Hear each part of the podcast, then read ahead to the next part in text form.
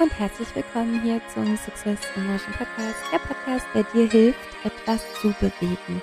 Mein Name ist Veronika Wirth. Ich freue mich riesig, dass du hier zuhörst, denn es geht heute um etwas, womit ich in den vergangenen Jahren so richtig ordentlich aufgeräumt habe und was mir so, so viel mehr Lebensqualität, äh, Lebensfreude, eine neue Beziehung und so viel mehr gebracht hat ähm, dass ich es ganz, ganz wichtig finde, darauf aufmerksam zu machen und mit dir ein paar Schritte zu teilen, so dass du dir bewusster darüber wirst und somit dann eben auch in der Lage bist, an deiner Situation etwas zu verändern, etwas zu bewegen.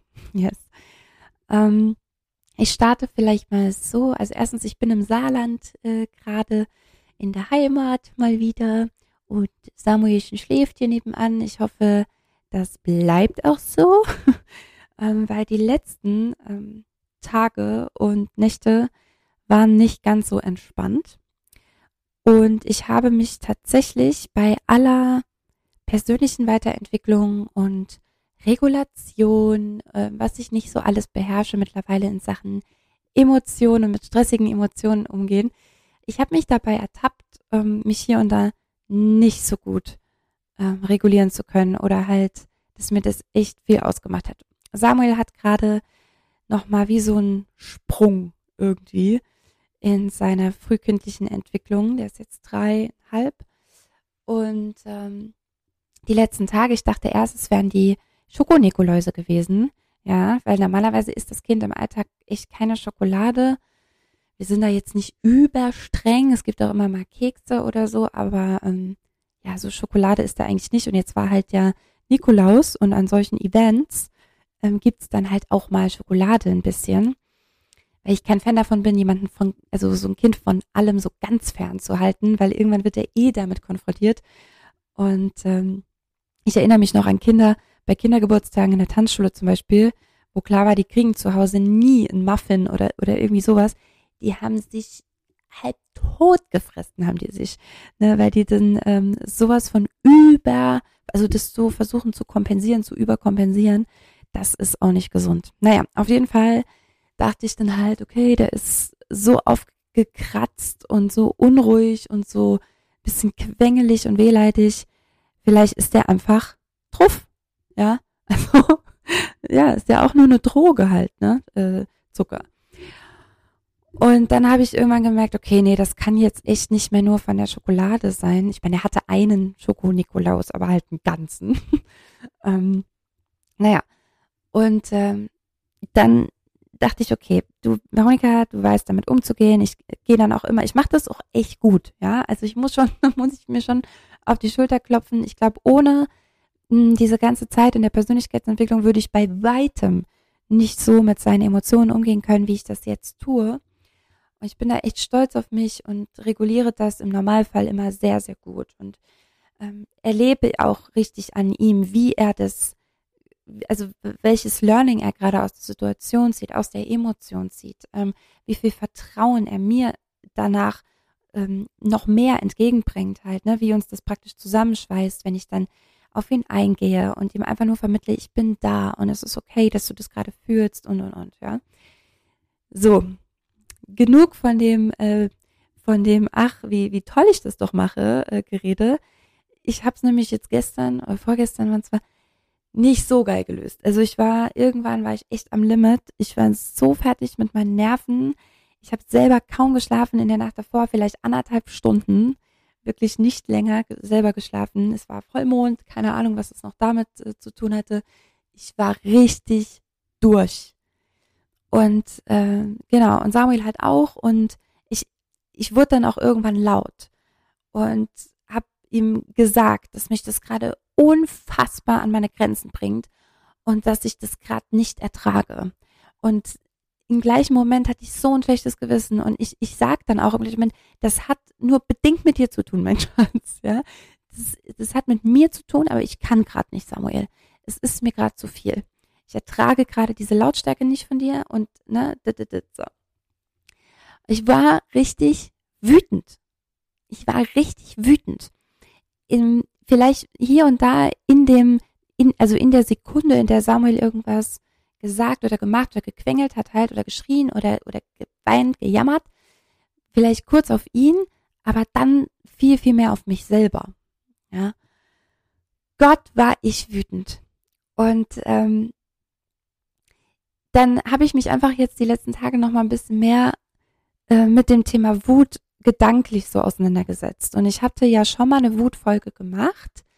Ähm, ich weiß jetzt gerade nicht mehr genau, wie sie heißt. Muss mal ein bisschen runterscrollen. Das ist bestimmt schon so fünf, sechs, sieben Folgen her. Das steht aber auf jeden Fall in der Beschreibung. Ähm, und dann habe ich gedacht, und dann sind mir aber nochmal so viele neue Sachen dazu, Gedankenstöße und Gänge auch in, in den in, im Kopf rumgeschwirrt, dass ich dachte, ich muss dazu jetzt nochmal was teilen. Und ich möchte auf keinen Fall mich wiederholen. Also wenn du die andere Folge schon gehört hast, dann hör jetzt unbedingt gerne nochmal zu, weil ich ja mich nicht wiederholen werde, sondern das Ganze nochmal aus anderen Perspektiven auch beleuchten möchte. Erstmal allgemein gilt ja, dass alles, was wir irgendwie unterdrücken, also ähm, an unterdrückten Gefühlen, uns immer, immer, immer auf lange Sicht wirklich schlimm schadet. Ja, jede Form von unterdrückten Gefühlen schadet dir enorm. Das heißt nicht, dass wir jedes Gefühl, das in uns hochkommt, immer sofort in der Sekunde zu 100 Prozent ähm, verkörpern und rauslassen müssen. Ähm, und wir können auch ein Gefühl mal wegdrücken für einen Moment. Das ist gar kein Problem. Das ist mir umgekehrt genauso wichtig zu sagen. Das ist überhaupt nicht schlimm. Es ist gar kein Problem, ein, ein Gefühl mal kurz wegzudrücken. Gerade im Umgang mit Kindern. Ne? Also genau da ist es eben angebracht, erstmal in die Fürsorge zu gehen eigentlich, da zu sein und dann aber zu sagen, okay, und heute Abend, irgendwann später kümmere ich mich jetzt nochmal um mich und gucke, was hat mich gerade genauso wütend gemacht und wie kann ich jetzt damit arbeiten und und und. Ähm, so, also, ne, kurz wegdrücken ist gar kein Problem. Langes Wegdrücken von Gefühlen oder immer wiederkehrendes Wegdrücken von Gefühlen ist ganz, ganz schädlich. Also als erstes mal schwächt es dein Immunsystem ganz enorm, was dich viel, viel anfälliger für alle möglichen Arten von äh, von Krankheiten macht. Ähm, außerdem wird alles, was mit Stressreaktionen vom Körper zu tun hat, gefördert, könnte man sagen. Ne? Also sowas wie Bluthochdruck, ähm, Diabetes, äh, Herzprobleme, Nierenschäden, Magenprobleme, ähm, Entzündungen auch viel im Magen, dann auf psychischer Ebene halt Depressionen, Angstzustände, Suchtverhalten. Also das sind alles, alles, alles ähm, Ergebnisse von zu lange unterdrückten Gefühlen. Und deswegen ist es mir so wichtig, dass du nochmal drauf schaust, ähm, wo tue ich das vielleicht oder wie kann ich besser mit Wut umgehen, wenn jemand im Außen wütend ist oder wenn ich selber wütend bin. Und ich werde dir auch am Ende ähm, zu beidem noch ein ganz, ganz, eine wichtige Frage praktisch für dich mitgeben, die du dir in dem Moment dann stellen kannst. Lass uns aber nochmal kurz drüber sprechen. Also was kann denn so ein Auslöser sein, ja? Wenn du jetzt nicht gerade keinen dreieinhalbjährigen ähm, zu Hause hast, dann äh, kann das ja auch durch sämtliche andere Situationen ausgelöst werden. So eine, so eine richtige Wut, so eine richtige Wut im, im Bauch, in so eine Verkrampftheit. Du spürst es auch körperlich, ne, wie sich alles anspannt, ähm, dir vielleicht sogar ein bisschen schlecht wird, sich dir der Magen umdreht, in Anführungszeichen. Ähm, ja, genau ähm, Auslöser können sein.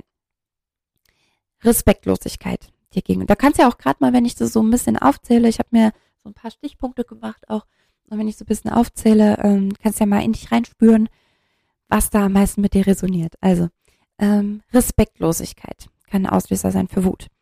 Ein Angriff ähm, auf deine Persönlichkeit. Ausgenutzt zu werden. Enttäuscht zu werden mh, kritisiert zu werden, vor allem also natürlich in deinen Augen eine, eine unangebrachte Kritik oder eine, eine ungerechtfertigte Kritik. Überforderung kann genauso Wut auslösen. Hello, das war meine Story von eben ungefähr. Also Überforderung, ähm, Belästigung natürlich, ähm, Verletzung des eigenen Werts, also Verletzung des Selbstwerts. So, egal welcher dieser Punkte, und es können theoretisch natürlich noch viele mehr sein. Ich habe mir jetzt eben mal kurz ein paar Gedanken gemacht. Was sind so die Hauptauslöser im Alltag, wodurch Wut entfacht werden kann?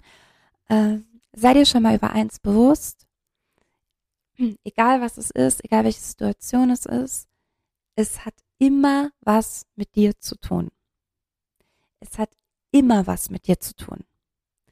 Und jetzt können wir natürlich sagen, okay, aber wer wird denn gerne belästigt? Also müssen alle Menschen, die irgendwie belästigt werden, wirklich eine frühkindliche Erfahrung mit Belästigung gemacht haben, aufgrund dessen sie, nein. Okay, dann hat es aber dennoch ja was mit dir zu tun, weil dein, deine Grenze überschritten wird. Und wir haben alle Grenzen und unsere Grenzen sind vielleicht ein bisschen unterschiedlich gesteckt, aber spätestens bei einer Berührung ist einfach die Grenze eines jeden Menschen auf eine Art überschritten. Ja, also ich spreche jetzt natürlich von einem Fremden. Genau. Also sei dir bewusst, aber auch das hat ja mit, mit dir zu tun, in Form dessen, dass es eben deine Grenze ist, ja. Und alles andere natürlich erst recht. Was ist Überforderung? Ab wann ist denn Person A überfordert? Ab wann ist Person B überfordert? Womit ist Person A überfordert? Womit ist Person B überfordert?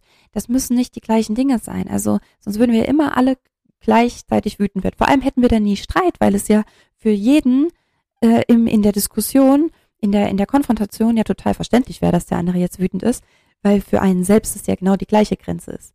Nee, eben nicht. Ja, also ähm, genau, sei dir bewusst, das hat ganz, ganz viel mit dir zu tun. Und gerade wenn es so Punkte sind wie Respektlosigkeit, ähm, dieses nicht gesehen werden, nicht gehört werden, was ich jetzt auch unter Respektlosigkeit so ein bisschen ähm, tue, oder Enttäuschung, ne? Ähm, das hat schon ganz oft auch einen Auslöser schon in, in den Jahren davor irgendwann gehabt, der sich so fest in dir verankert hat und der dich so dolle enttäuscht hat ähm, und dich so traurig gemacht hat, dass du in dem Moment ganz schnell eine Lösungsstrategie für die Situation gebraucht hast, mit der du aber ja nicht ganz happy bist. Ja, also dieser Schmerz liegt ja immer noch da. Und wenn eine ähnliche Situation eben eintritt, also angenommen der Auslöser war irgendwas mit für dich Respektlosigkeit, und jetzt kommt diese Situation nochmal, dann wird dieser Schmerz eben wieder getriggert. Ähm, okay, aber ich gehe gleich auch noch so ein bisschen auf diese Prozesse ein. Deswegen lassen wir erstmal stehen.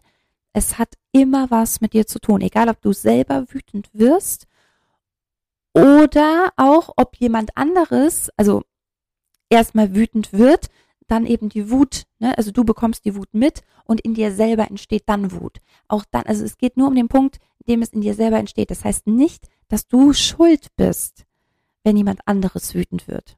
Ja, davon möchte ich mich auch ein bisschen distanzieren.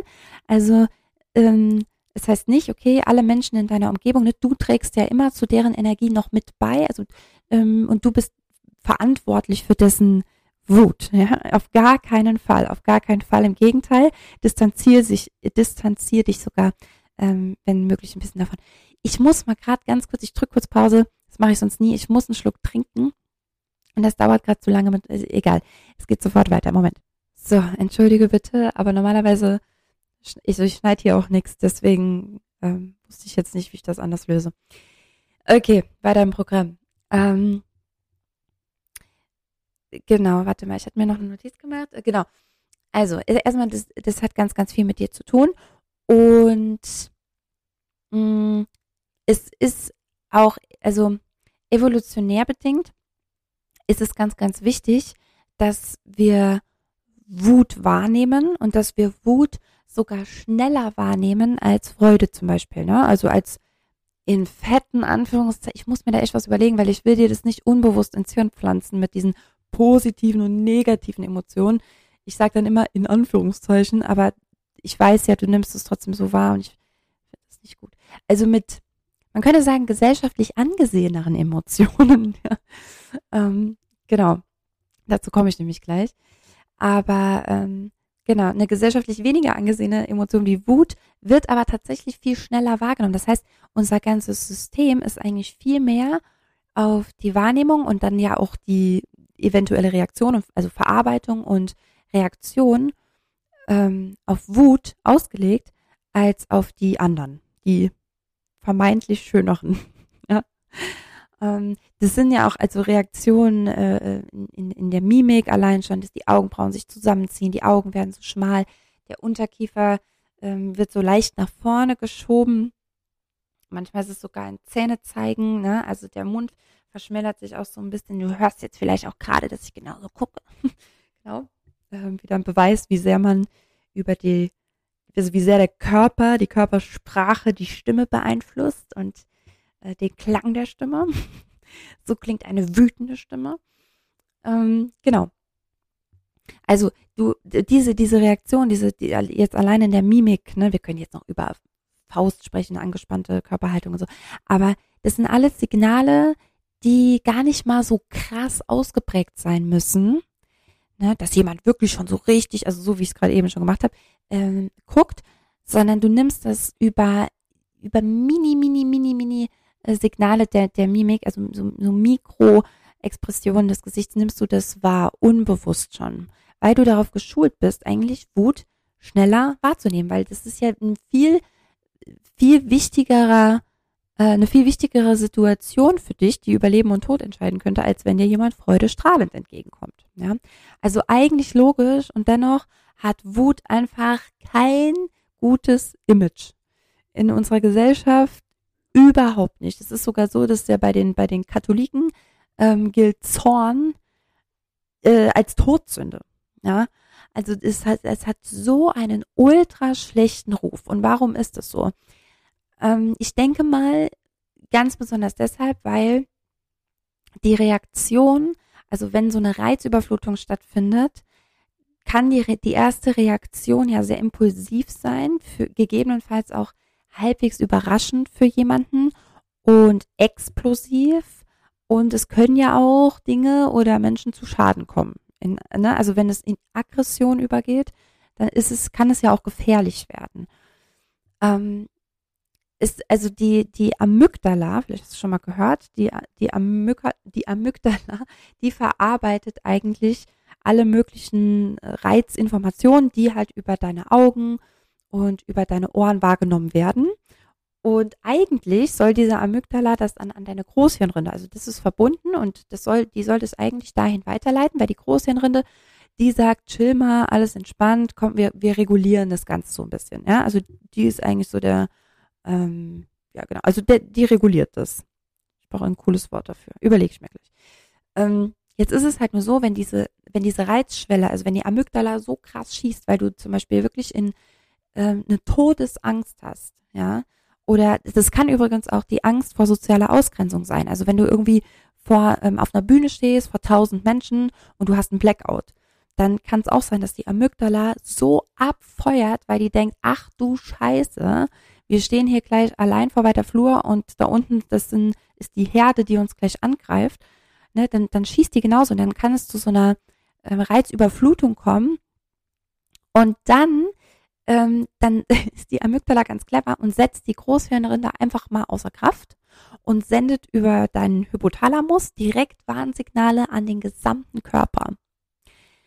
Und das ist eben das, was dann ne, passiert, was ich gerade über diese Mimik gesagt habe, körperliche Reaktion, ähm, dann genau auch so die Wut im Bauch und so. Also das schaukelt sich dann so hoch, du spürst diese Emotionen im ganzen Körper.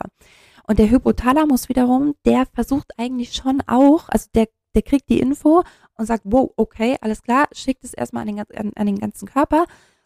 Aber der versucht dann schon auch nochmal, äh, an die Großhirnrinde zu appellieren, dass die nochmal ein bisschen zurückreguliert.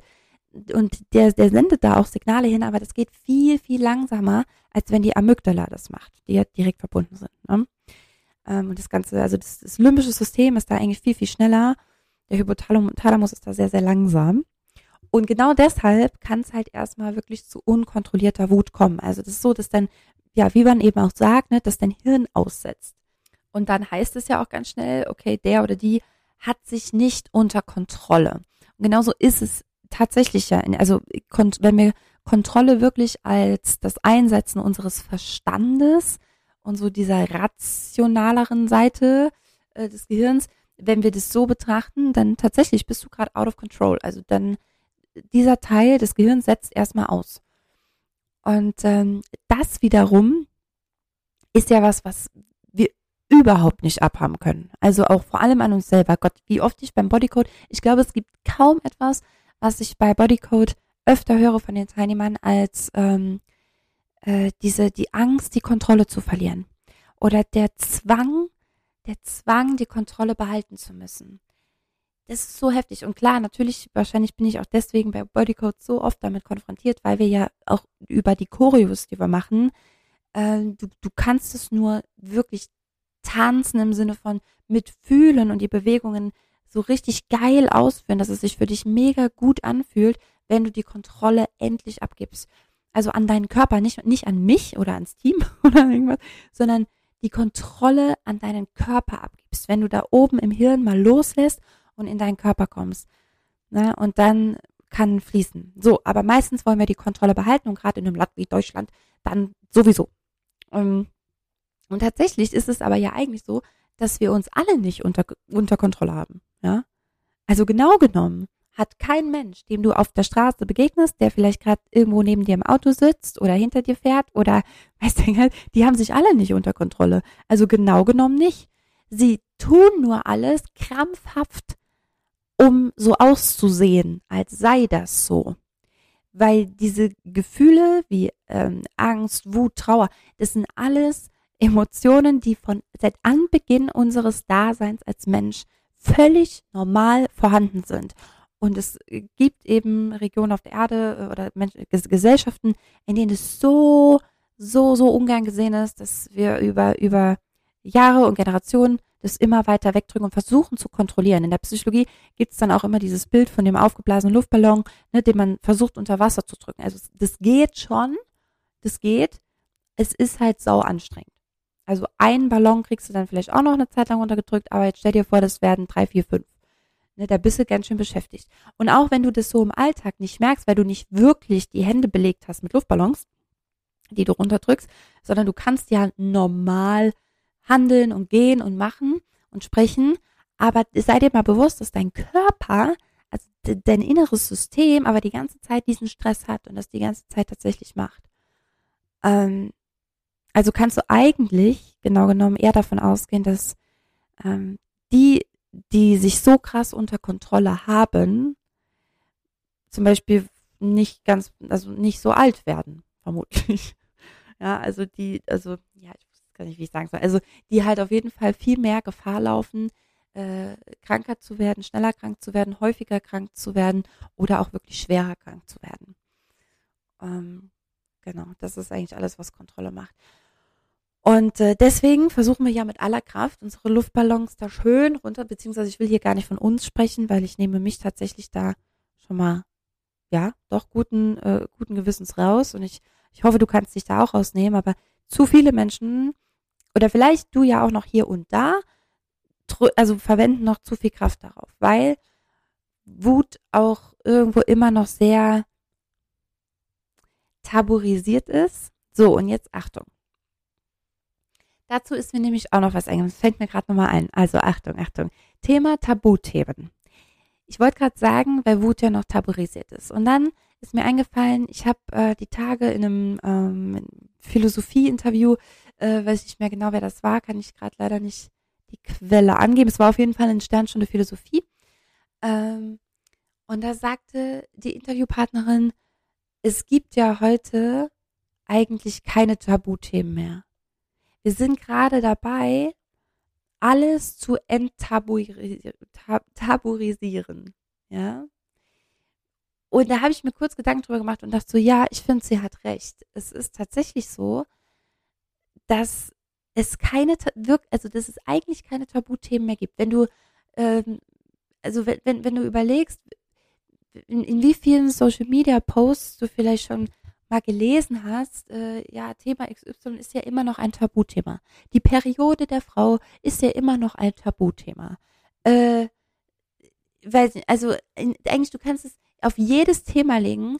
Ähm, das mit der Periode ist mir jetzt gerade gekommen, weil ich tatsächlich Leute in meiner Timeline habe, die da viel drüber reden. Ähm, und dann dachte ich, aber Moment, du sprichst doch gerade drüber, ja, und auch nicht zum ersten Mal in meinem Feed. Also so tabu kann das ja gar nicht mehr sein. Was verstehen wir denn heute unter Tabuthemen?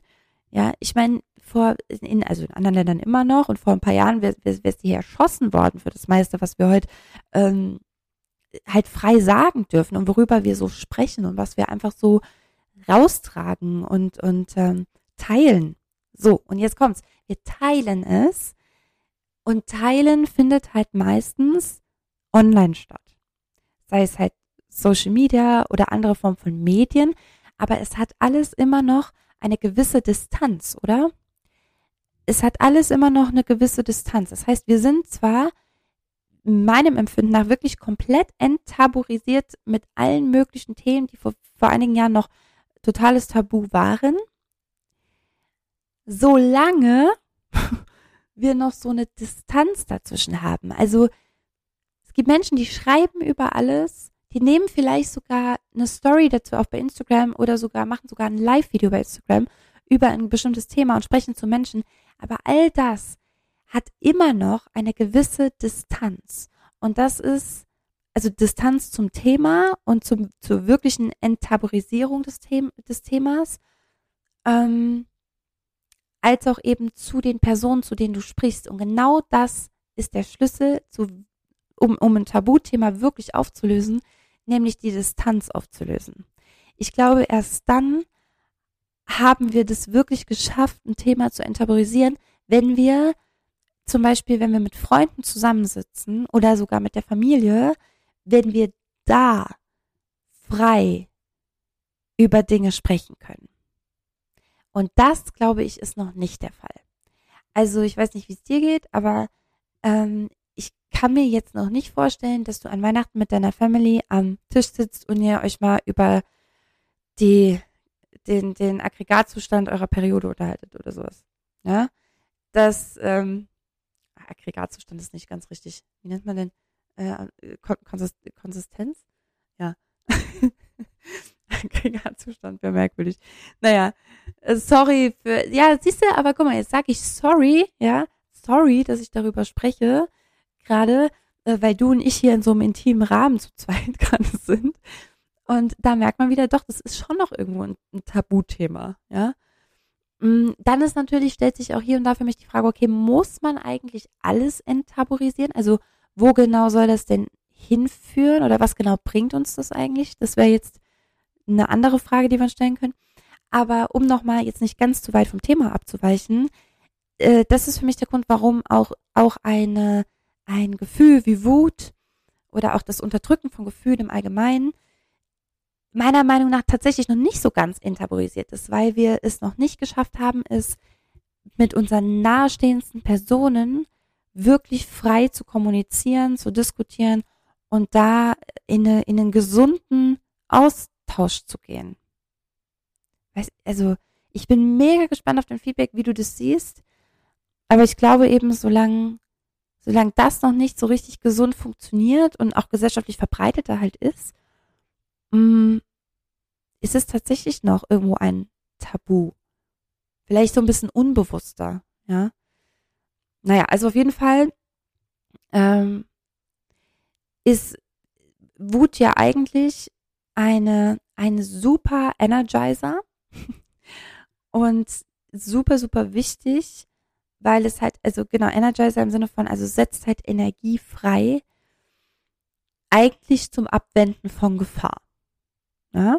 Also eigentlich war es ja mal eben natürlich so gedacht, dass wenn da was, was hochkommt oder auch du jetzt, also als, als Kind, wenn du, wenn du wütend wirst, weil Mama dir nicht zuhört, dann ist es das Abwenden von der Gefahr, nicht gehört zu werden, nicht gesehen zu werden, nicht wichtig genug zu sein, an Selbstwert äh, zu verlieren, an Wert zu verlieren und dann an Selbstwert zu verlieren. Ähm, und dadurch erst wird diese, diese Energie freigesetzt. Und jetzt sei dir über eine Sache bewusst und das ist so ein schöner Satz und ich habe ihn in einem in einem anderen Podcast auch mal aufgeschnappt. Ich werde das nochmal ähm, in der in der Beschreibung unten auch mit reinschreiben ähm, äh, von äh, Psychologie to go.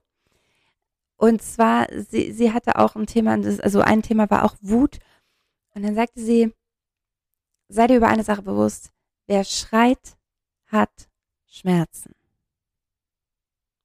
Wer schreit, hat Schmerzen. Ich finde es so gut. Das trifft in, auf, also, das trifft in so vielerlei Hinsicht einfach zu. Danke, Franka Ceruti, ähm, für dieses wundervolle Zitat. Ich glaube, sie hat es auch zitiert, wenn ich mich nicht irre, aber ist ja auch egal. Also ich habe es äh, bei ihr gehört. Wer schreit, hat Schmerzen.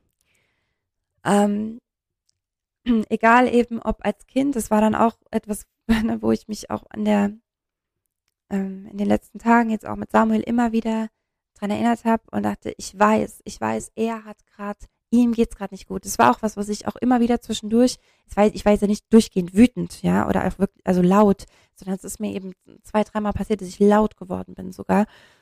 Ähm, und die anderen Momente habe ich die ganze Zeit versucht, ihn irgendwie ähm, einfach ab, abzufangen, aufzufangen, da zu sein, ihn zu regulieren und habe auch ähm, sowas gesagt, wie ich, ich weiß, dir, dir geht's gerade nicht gut, sag mal, kann das sein, ne? Oder wie geht's dir denn? Warum geht's dir denn nicht gut? Warum weinst du denn? Und habe ganz viel versucht, darauf einzugehen, weil ich weiß, er hat gerade irgendeinen Schmerz, ja.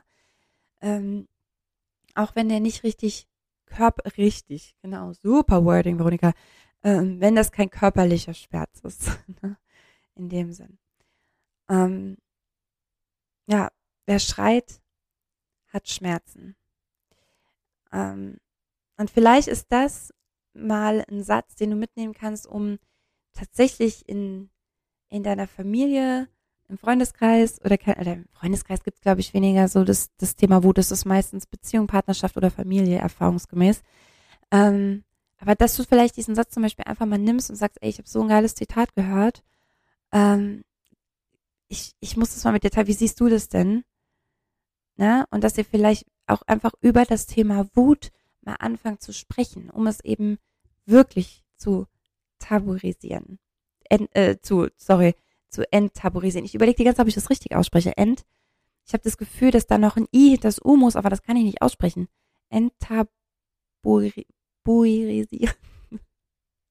Egal. Du weißt, was ich meine. Nimm's mir nicht übel. Ähm, ja, im Zuge dessen ist mir, ist mir auch aufgefallen, also das ist eine Situation, die mir dann immer wieder in die Augen schießt. Ach, in die Augen schießt. okay, jetzt bin ich durch, weil es ist 0.12 Uhr. Ähm, aber ich, wir bringen das hier jetzt noch richtig schön zu Ende. Achtung. Ich habe ja noch zwei Fragen, die du dir unbedingt in gewissen Situationen stellen musst. Die bekommst du auf jeden Fall noch. Also, äh, es gibt eine Situation, wenn ich an Wut äh, denke, nee, eigentlich zwei. Es kommt immer eine zuerst und die zweite schießt dann direkt hinterher. Also ein, die ein, eine Situation ist, wie ich im Auto sitze, Auto fahre, das habe ich auch schon mal im Podcast erzählt. Auto fahre erschreckenderweise, ja, ich bin gefahren und ich war so wütend, ich war so verletzt, so zerrissen innerlich und es war wirklich schon eine eine pure Zerrissenheit von von all meinen aufgebauten Lösungsstrategien, die ich in den letzten Jahren äh, von Kind an angewendet habe um gewisse Dinge nicht zu fühlen oder mich auf eine gewisse Art nicht fühlen zu müssen oder etwas Bestimmtes über mich nicht denken zu müssen oder so. Und ich habe, ähm, und als würde das gerade alles zerrissen werden, jede meiner, meiner so hart erarbeiteten Lösungsstrategien.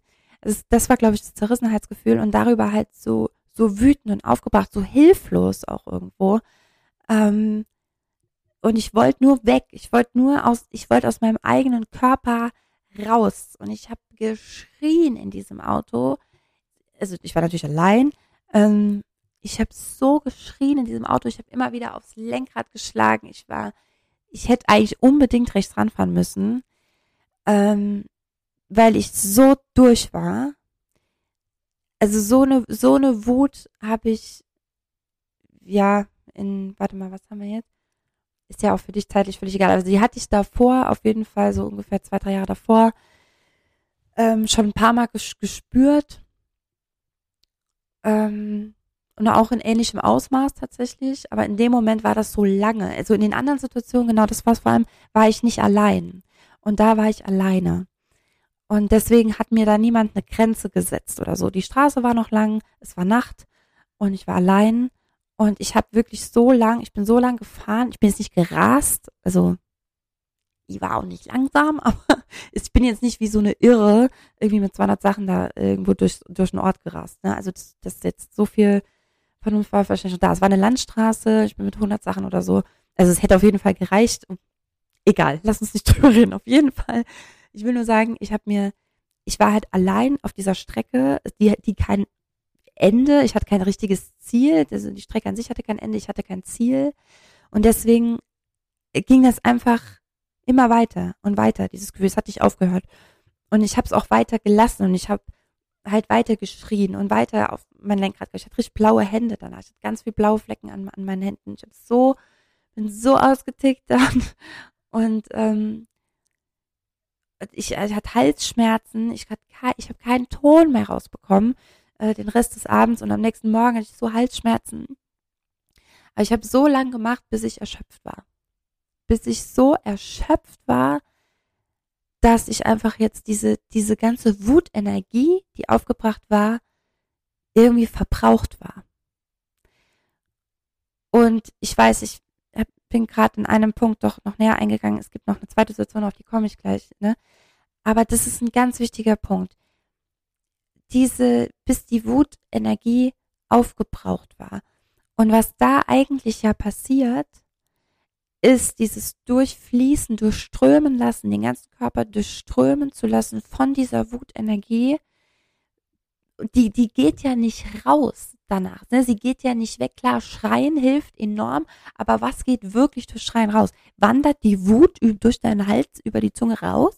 Nein, es ist nur, es ist eine, ein Versuch, dich auszudrücken, ähm, diese Spannung loszulassen ähm, und und und. Aber es geht ja nicht wirklich weg, sondern was eigentlich passiert, wenn diese Energie abflacht, ist Integration.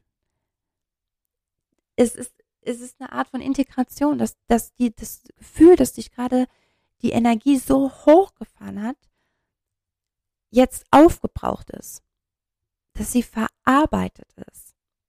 Und ich frage dich ganz ehrlich, wie oft hast du dir diese Zeit genommen, um das wirklich bis aufs Letzte, bis zur Erschöpfung, bis zur Erschöpfung wütend zu sein? Ich, vielleicht hast du schon mal bis zur Erschöpfung diskutiert. Aber dann ist es oft, also meiner Erfahrung nach, auch irgendwann eine kognitive Erschöpfung, weil das halt viel, dieses Argumentieren immer wieder, die Kommunikation an sich, also das Sprechen ist anstrengend. Ähm, dann, also wirklich, also gerade weil du sprichst ja in einem Streit, in einem Streit sprichst du jetzt ja nicht unbedingt so die ganze Zeit, also leise, mit wenig Luftdruck und wenig Mundmuskulatur, ne? Sondern eben genau im Gegenteil. Ich kann jetzt nicht schreien, du weißt, Samuel schläft. Aber ähm, ne, also es ist wirklich, das ist, ist äh, körperlich, ist es schon mal sehr anstrengend, so viel zu sprechen. Und dann natürlich eben noch äh, dir die ganze Zeit zu überlegen, was sagt der andere gerade, was antworte ich jetzt darauf, warte mal, da war doch noch eine Situation vor zwei Monaten, keine Ahnung.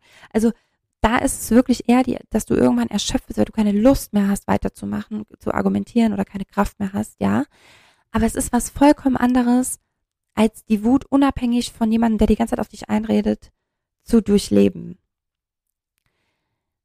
Wann hast du dir diese Zeit genommen? Ich glaube, da sind wir mit Trauer schon weiter für jeden Einzelnen, oder? Ich glaube schon, dass mh, hm, wir uns ein bisschen mehr eingestehen, wenn wir dann alleine sind, traurig zu sein und halt zu weinen. Aber auch da eigentlich kann Trauer auch furchtbar laut sein. Trauer kann wahnsinnig leise sein. Trauer kann auch ohne Tränen super gut funktionieren, in Anführungszeichen. Ne? Ähm, aber Trauer kann auch laut sein und Wut kann natürlich auch irgendwo leise sein. Sie kann aber auch sehr laut sein. Und ich glaube, also die Grundwut, wir haben eben gehört, ne, was da passiert. Also wenn wenn wirklich diese Reizschwelle überschritten wird und du körperliche Reaktion bekommst, dann ist das schon viel Energie, weil du normalerweise jetzt Fight Flight, ja, also entweder du brauchst die Energie zum Rennen oder zum Kämpfen. Und ähm, genau. Also wann hast du dir diese Zeit genommen? Die Frage kannst du dir auf jeden Fall schon mal einfach äh, so noch stellen. Das ist noch keine von denen, die ich gleich noch ähm, dir noch mitgeben möchte. Ich, um das Ding noch rund zu machen, also die zweite Situation, an die ich bei mir immer denke, wenn es um Wut geht, dann ist es tatsächlich nochmal ein ähnlicher Zustand, nur nicht ganz so gefährlich. ähm, und zwar ganz im Gegenteil. Ich war ja damals, ähm, also ich, ich war damals, ich bin halt umgezogen aus dem Saarland nach Bad Schwalbach und ich war dort ziemlich allein, weil, ähm, also erstens einfach von der Distanz her waren halt meine Freunde nicht vor Ort. Dann gab es eine gewisse Zeit, in der so ein gewisses Virus ähm, gewisse Menschen ein bisschen gewissenlos hat werden lassen, um mit dem Wort weiterzumachen. Es hat mich irre gemacht und ich habe da halt sehr deutlich meine meinen Standpunkt dazu vertreten und ganz deutlich gesagt, was ich davon halte, wodurch auch wieder sich äh, ein paar Menschen, die mir, die vorher ein wesentlicher Bestandteil meines Lebens waren, sich halt abgewendet haben. Ähm, abgesehen davon war natürlich alles geschlossen, es war alles zu, du konntest ja auch nirgends hin. Also ich konnte nirgends hin. Und ähm, zudem gab es immer noch mal hier und da so ein paar Diskussionen in meinem Alltag dennoch, ähm, die mich, die mich immer mal wieder aufgebracht haben. So innerfamiliär, sagen wir so. Ähm, und dann war ich eines Tages, war ich einkaufen bei Rewe und gegenüber von Rewe ist so ein Zentrum, da ist unten eine Fahrschule drin gewesen und so ein Klamottenladen, also so eine Boutique-Ding. Und ich habe eigentlich immer nur nach unten hingeschaut und an dem Tag laufe ich über den Parkplatz beim Rewe und schaue so ein bisschen weiter hoch. Ich hatte den Blick auch mal nicht gesenkt. Oh Wunder, oh Wunder, was dir da nicht alles begegnen kann, wenn du mal den Blick hebst. So, habe ich gemacht, irgendwie unbewusst. Passiert ja nichts aus Zufall. Und dann lese ich oben äh, Wing Chun Schule. Und ich dachte, oh, der hat bestimmt, hat, haben die da oben einen Raum, in dem ich mal tanzen kann. Ich habe mich so nach Tanzen gesehnt. Also einfach für mich, ich wollte, ich konnte ja eh in keinen Tanzkurs, ich wollte ich auch nicht, sondern ich wollte für mich nochmal mehr Platz und Raum haben zum Tanzen. So, und dann bin ich einfach spontan da rein und hab, oder nee, ich habe angerufen, da war eine Nummer auch am Fenster. Egal, ging dann alles ganz schnell. Markus war das, mega cooler Typ. Äh, sagt, komm einfach vorbei, schaust dir an. Und sagt, er kann halt ein bisschen Kacke für dich sein. Wir haben zwar hier Spiegel, dann dachte ich, ne, der hat sogar Spiegel, wie geil. Aber es ist halt alles voller Matten. Und dann dachte ich tatsächlich auch kurz, oh, okay, zum Tanzen kann das nicht so geil sein. Egal, ich guck's mir mal an. Und dann hatte der echt aber so feste Matten, den ganzen Boden, die Wände, die Ecken, die Kanten, jeder Pups, jede Stange war dort von irgendeinem Styropor oder so einem Schaumstoff umgeben, also um, umhüllt. Und das war natürlich, du merkst schon, wir sind beim Thema Wut, ja. Das war natürlich für mich der ideale Raum, um dieser ganzen angestaunten Scheiß-Drecks-Energie, die ich in mir hatte, also ja, sorry, so hat sich halt da angefühlt, ähm, dem endlich mal Raum zu geben, im wahrsten Sinne. Ich da dort ziemlich schnell einen Schlüssel halt bekommen, durfte irgendwie am nächsten Tag da schon rein. Und da habe ich mir dort, und er hat auch eine Musikanlage und so mega geil. Das heißt, ich konnte die Musik auch richtig laut aufdrehen, weil das hilft enorm, enorm, enorm, enorm. Unbedingt ähm, Musik aufdrehen und hatte den Raum, den Platz auch für große Bewegungen und musste mich vor überhaupt nichts fürchten, dass ich mir irgendwo wehtue oder dass irgendwas passiert oder keine Ahnung. Selbst wenn ich schreien wollte, wenn ich laut sein wollte oder irgendwas, da war nichts um mich rum. Es war, das war perfekt. Und jetzt sind wir an dem Punkt, warum das natürlich mit Trauer vermeintlich erstmal leichter ist, weil Wut halt schon all das irgendwie braucht. Es ist, um, um, um die Wut so richtig hochzufahren, gerade dann, ich habe ja eben gesagt, oft ist es ja so, dass du in der Situation selber nicht die Wut direkt rauslassen kannst, weil irgendein Auslöser halt dazu beigetragen hat und du das jetzt gerade nicht, es sei denn, du guckst vielleicht Fernsehen, dann kann ich mir vorstellen, du bist eh oft wütend, ähm, dann bist du vielleicht allein. Aber wenn es in der Kon im Konflikt mit jemandem ist, kannst du es ja nicht direkt rauslassen. So, und jetzt willst du das später nochmal reproduzieren und sagst vielleicht, wie soll ich denn das machen? Das, die Situation flacht ja dann wieder ab, ja. Das stimmt.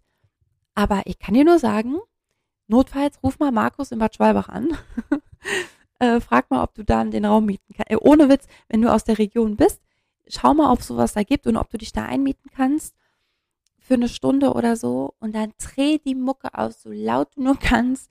Versuch so große Bewegungen zu machen, wie du nur kannst. Mach dich ein bisschen warm vorher. Das muss ich an der Stelle verantwortungsgemäß sagen, weil sonst kann es echt sein, dass du dir sämtliche Zerrungen zuziehst, ähm, wenn du erstmal diese Energie hochkommen lässt. Und ja, und das Bild, das ich dann halt nochmal vor Augen habe, auch ist, äh, wie ich vollkommen erschöpft und verheult auf dem Boden liege und nicht mehr kann.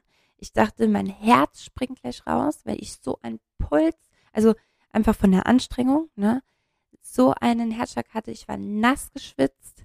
Ich lag da, ich musste, ich dachte, ich muss jetzt erstmal atmen, sonst kipp ich hier um. Und da auch wieder hab Vertrauen, Dein Körper, der kann das, ja, der kann das, der checkt das schon. Also du darfst dich da ruhig reinstellen, das kann auch wehtun, das Schreien kann wehtun, irgendwo drauf zu hauen kann wehtun, aber es wird, es wird dich nie, niemals irgendwas umbringen. Vorher sagt dein Körper, okay, hinlegen, stopp, Pause. Entweder du kriegst keine Luft mehr, ne, weil du so ausgepowert bist oder keine Ahnung, oder du bist halt wirklich erschöpft, weil die ganze Energie irgendwie verbraucht ist. Und das ist das Beste, was dir passieren kann. Also ich will dich wirklich dazu ermutigen, mit Wut auf diese Art und Weise umzugehen, um selber die beiden Fragen, die ich dir jetzt gleich endlich noch mitgebe, um die wirklich mit Überzeugung tragen zu können, müsste man fast sagen. Ähm, ja, vielleicht eine, eine Sache, sorry, aber ganz wichtig, weil du wirst so lange, du wirst so lange immer wieder Situationen oder Menschen in dein Leben ziehen, die entweder selber sehr wütend sind oder die Wut in dir triggern. Bin ich felsenfest davon überzeugt, ist nämlich also eins zu eins schon mal meine Erfahrung und ja wirklich bestätigt von, von vielen, vielen anderen Menschen, die mit, mit dieser ähm, Kraft von Emotionen und Ausstrahlung praktisch, ja, also weil da, auch das ist eben Ausstrahlung, also das, was du halt bist, was, was du denkst, wovon du überzeugt bist und das, was du, ähm, das, was, was in deinem Körper einfach abgespeichert ist, an, an angeblicher Wahrheit, die du für dich so gepachtet hast, das ist das, was du verkörperst den ganzen Tag. Entweder wirklich ersichtlich oder über die Energie in deinem Körper. Und gerade die weggedrückten Energien, denk an den Luftballon, haben eine enorme Macht und haben eine enorme Kraft und die dringen immer durch. Und die sind, das sind die Verantwortlichen dafür, warum du Person oder Situation A oder B ins Leben ziehst. Bei mir war das ähm, ja erstmal hier mit meiner Zeit, ähm, in der ich nicht so besonders gesund gelebt habe, ne, also der ich viel Drogen auch genommen habe, äh, da war ich mit wahnsinnig viel Wut konfrontiert, äh, mit Gewalt auch konfrontiert. Ähm, dann habe ich eine Zeit lang, ist mir auch mal vor kurzem eingefallen, weil ich dachte, okay, was war denn davor eigentlich? Als ich noch so in meiner Jugend war, habe ich zum Beispiel super krass, brutal, also es konnte gar nicht brutal genug sein, ähm, brutalste Filme geschaut. Übel. Also wirklich vom, vom abartigsten des Abartigen. Horror, Thriller, Krimi, Moment. Sorry, jetzt musste ich auch noch husten. also Horrorfilme, ähm, Krimis, egal, aber halt also wirklich immer die derbste der derben Versionen. Also ein normaler Horrorfilm konnte mir überhaupt nichts, sondern ich war immer auch da. Ich habe mich irgendwie mit, mit maximaler Wut und also die, und dieses die, und Aggression und all dem vielleicht auch darüber ähm, irgendwie konfrontiert, mich damit konfrontiert und mich damit auseinandergesetzt. Dann ähm, mein Ex-Chef. Ich sage jetzt keine Details, aber ähm, das, also als ich, als ich dann in die Tanzlehrerbranche so eingestiegen bin, dort endet immer, wenn du mal bei Bodycode warst oder so, endet auch dort so ein bisschen meine Geschichte, wo ich dich so richtig mit hinnehme, was da alles so passiert ist in der Zeit. Eigentlich ging es auch danach noch ein gutes Stückchen weiter bis zu dem Mensch, der ich heute bin, ähm, weil auch da der ähm, Chef dort zum Beispiel ein riesen Autoritätsproblem hatte. also als Autoritätsperson, aber ähm, der so ganz leicht narzisstische Züge gehabt und komischerweise war ich mit was ähnlichem dann später noch viel enger auch wieder konfrontiert und mit so einer enormen Wut, dass sie mich in die Situation im Auto geführt hat, von der ich dir eben erzählt habe. Das heißt, mein ganzes Leben hat mich immer näher zu dem Punkt geführt, dass ich da durchgehen muss. Ich muss selber, selber die Wut, die unfassbare Verzweiflung und Enttäuschung spüren und hochkommen lassen und selber durchfühlen, damit das Leben mir nicht immer wieder irgendwelche Situationen und Menschen entgegenspült, die ich da nicht haben will oder die mir nicht gut tun, weil ich mir ja eigentlich nur selber gerade nicht gut tue.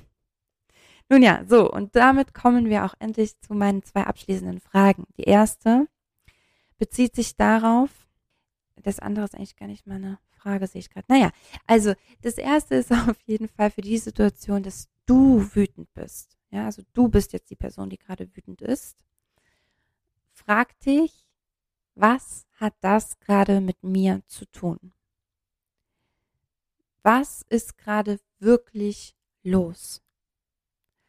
Oder, Achtung, ähm, ich, ich mache es mal anhand von meinem Namensbeispiel.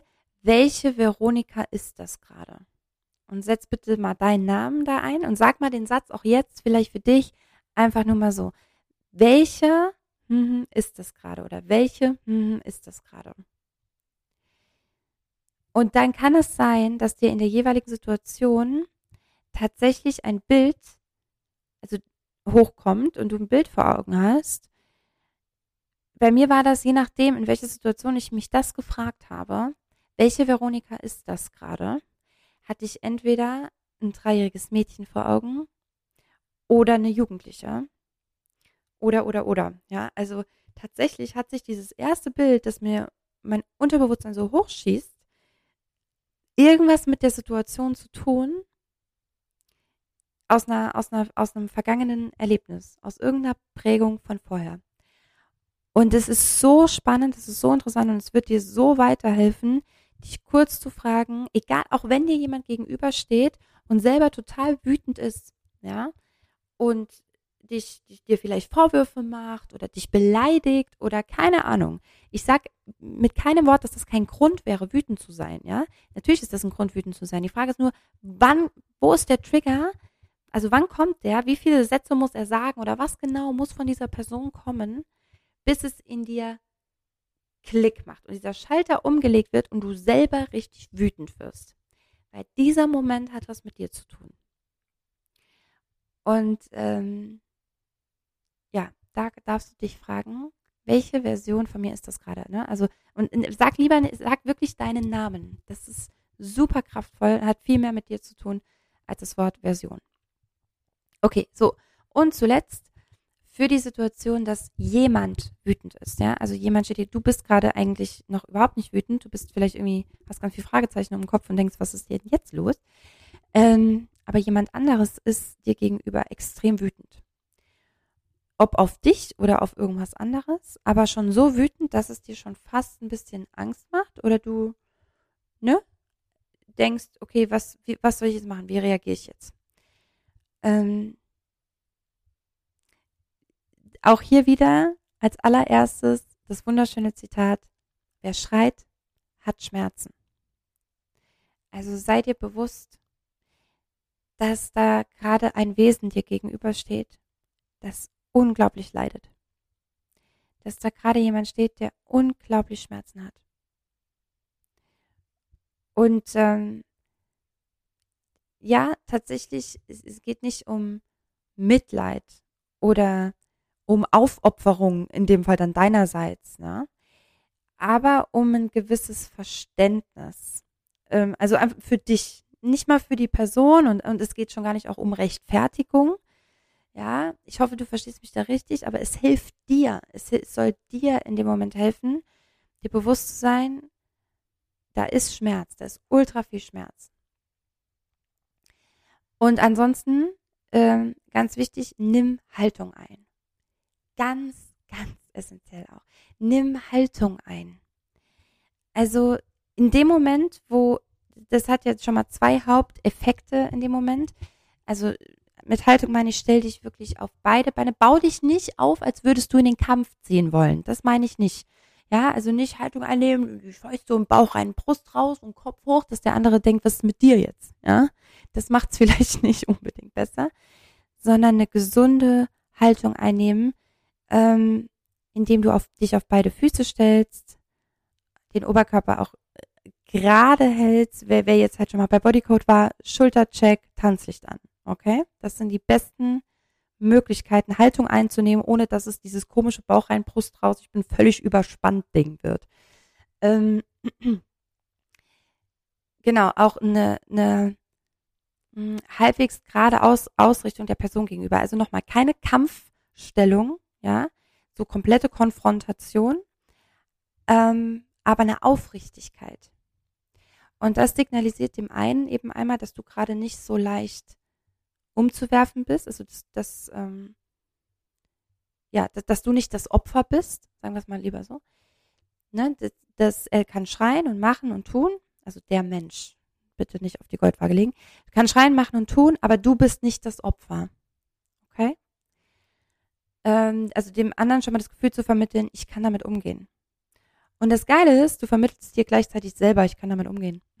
Weil jede Haltung deines Körpers einen inneren Prozess anstößt von, ähm, von Signalen, genauso wie, äh, du kannst das Vera Birkenbiel Lächelbeispiel, ne, vielleicht, also wenn du den, äh, ich lächle gerade natürlich, damit du das hörst und damit du selber lächelst, also dein Musculus resorius ist hier angespannt und er drückt dann auf den nächsten Nerv und der sendet ans Gehirn, hey, wir sind glücklich, ja. Und genau das passiert eben auch bei so einer aufrechten Haltung. Es vermittelt dir ein Gefühl von Sicherheit, von Stabilität.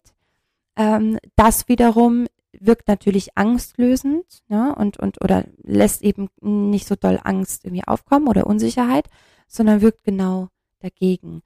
Und das ist wirklich wahnsinnig kraftvoll, wenn du mit so jemandem konfrontiert bist oder mit dieser Emotion konfrontiert bist. Oh, ich finde, es war eine richtig volle Folge irgendwie und ich bin mega gespannt, wie sie dir gefallen hat, was sie mit dir gemacht hat, ähm, ob du Aha-Momente hattest und wenn ja, welche. Bitte, bitte, lass mich das, lass mich da gern teilhaben und und hab den Mut, auch Wut in ähm, gesellschaftsfähiger zu machen, nicht indem wir uns viel mehr prügeln, juhu, sondern indem wir mehr darüber sprechen, was da eigentlich passiert.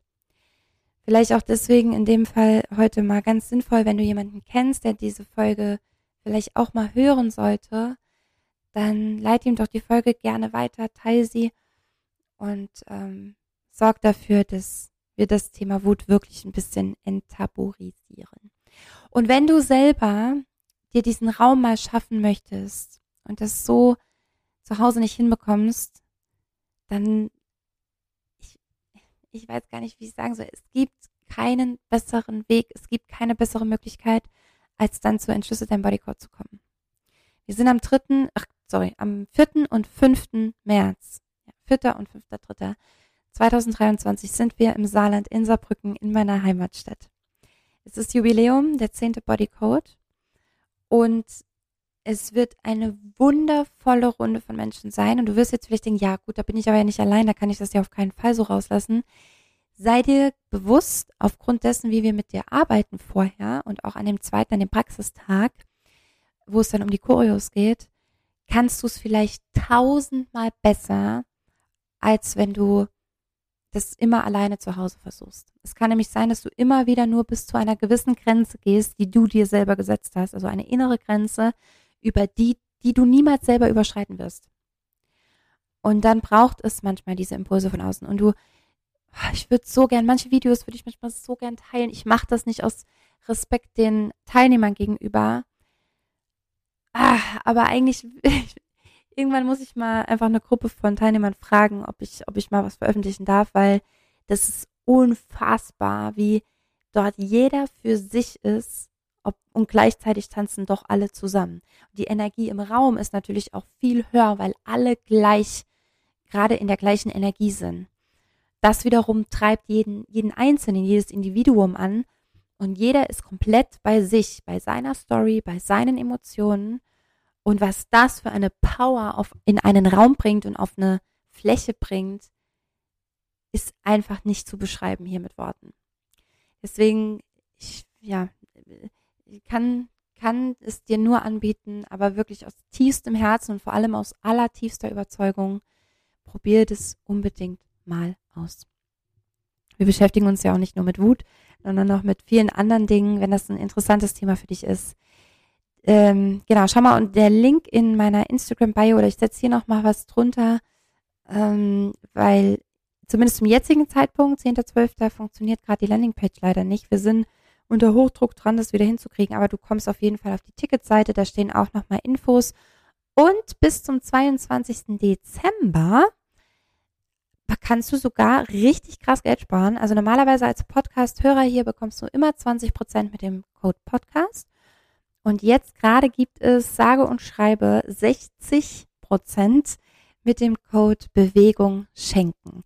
Denn vielleicht kennst du ja auch jemanden, den du einfach gerne mal dahin mitnehmen würdest, damit die Person sich mal endlich den Raum nimmt, den sie so sehr verdient hat.